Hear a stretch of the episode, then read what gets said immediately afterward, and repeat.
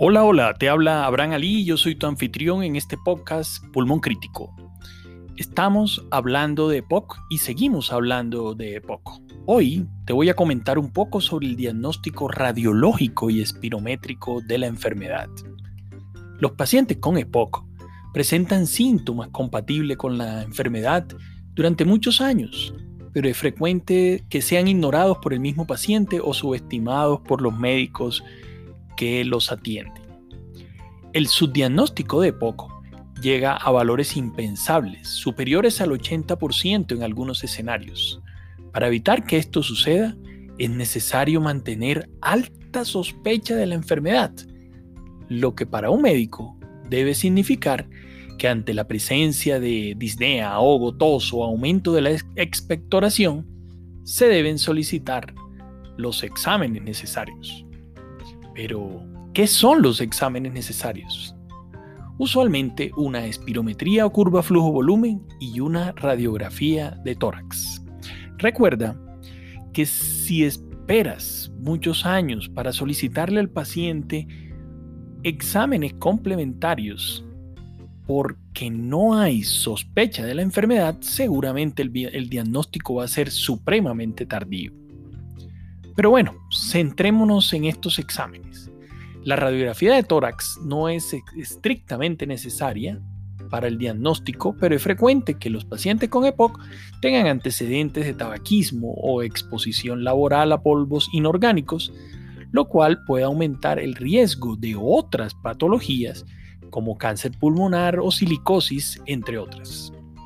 Por su parte, la espirometría es imprescindible dado que la definición de POC incluye la alteración de la relación entre el volumen expiratorio forzado en un segundo sobre la capacidad vital forzada, y este resultado debe ser inferior a 0.7 para poder hacer el diagnóstico de EPOC. Recuerda que volumen expiratorio forzado en el primer segundo toda esa cantidad de aire que se puede botar durante ese tiempo y debe botarse de forma tan fuerte que genera un pico expiratorio. Y la capacidad vital forzada corresponde pues, a la expulsión de modo rápido de todo el aire que el paciente tiene en el pulmón luego de inspirar profundamente.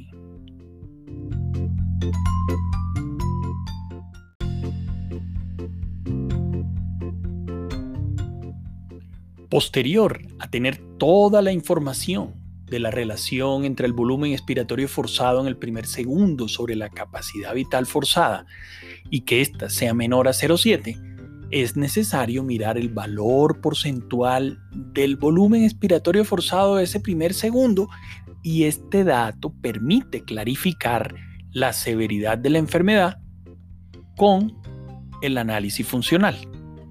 Con esta información de la curva flujo-volumen, el cuadro clínico y el componente exposicional, se hace el diagnóstico de EPOC. Por tanto, si la espirometría es la piedra angular en el diagnóstico de la EPOC, hay que solicitarla siempre para poder llegar al diagnóstico. Los otros exámenes constituyen un soporte, pero podrían ser omitidos. Sin embargo, y te lo reitero, no puedes omitir en el diagnóstico de POC la espirometría o curva flujo-volumen. Este mensaje es supremamente importante y debes meterlo como el armamentario principal en el diagnóstico de POC y utiliza más, pide más curva flujo-volumen para lograr luchar contra el subdiagnóstico de la enfermedad. Existen otros estudios de la fisiología pulmonar que aportan información para comprender el cuadro clínico de los pacientes. Entre estos se cuenta la capacidad de difusión de monóxido de carbono, los volúmenes pulmonares, gases arteriales y caminata de 6 minutos como los principales. En los siguientes segundos te describiré sus usos más importantes.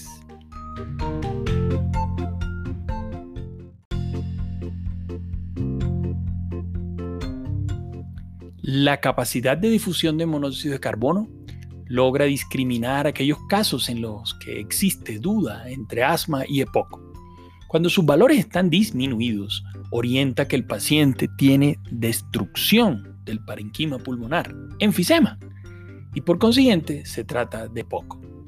Y si bien el resultado es normal, orienta más el diagnóstico de asma. Es supremamente útil este examen para el abordaje del diagnóstico diferencial. Los volúmenes pulmonares son de mucha ayuda para poder comprender el aire atrapado que el paciente tiene dentro de sus pulmones y el tamaño pulmonar. Existe una relación esperada entre la cantidad de aire que no sale de los pulmones de los pacientes y luego de una expiración forzada y la severidad de la sintomatología. Este examen también sirve para establecer si los pacientes pueden ser intervenidos o no con tecnologías broncoscópicas, como las válvulas pulmonares o los coils, son unos espirales capaces de reducir el tamaño pulmonar.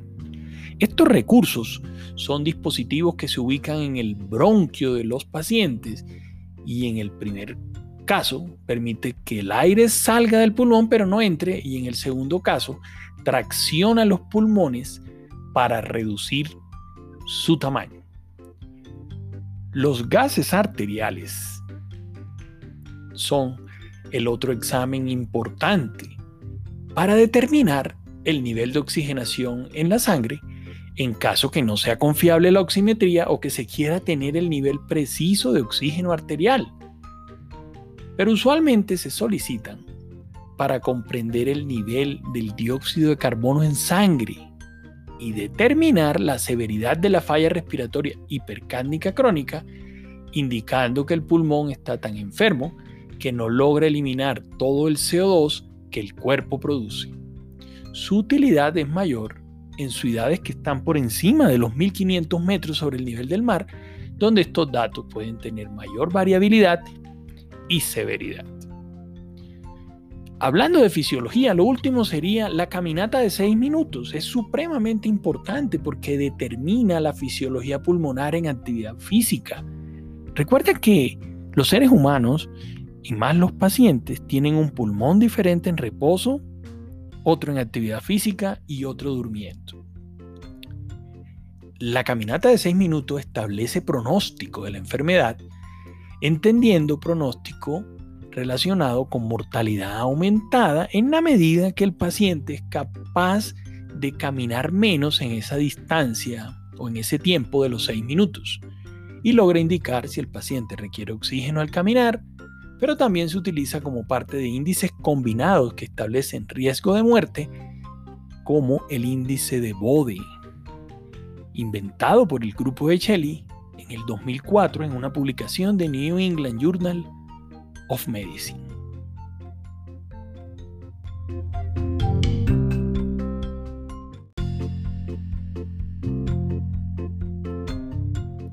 Ahora vamos a las imágenes.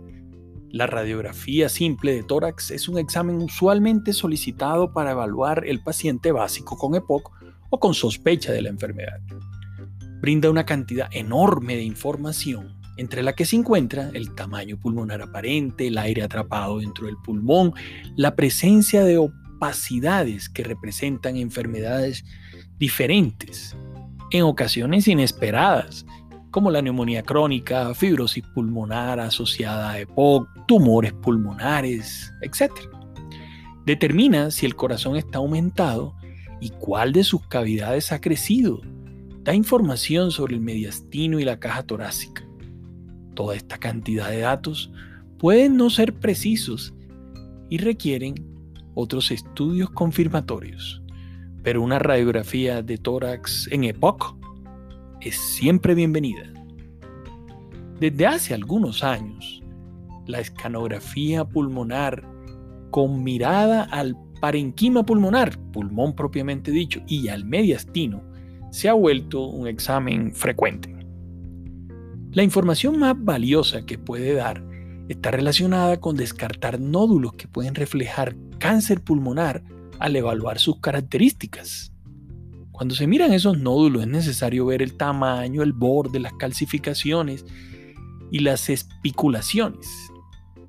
Este examen además nos muestra el estado del pulmón y la cantidad de destrucción que pudiera tener el engrosamiento de los bronquios, anomalías en la capa que cura el pulmón, en la pleura, y la zona oculta en detalles a la radiografía de tórax, como es el mediastino.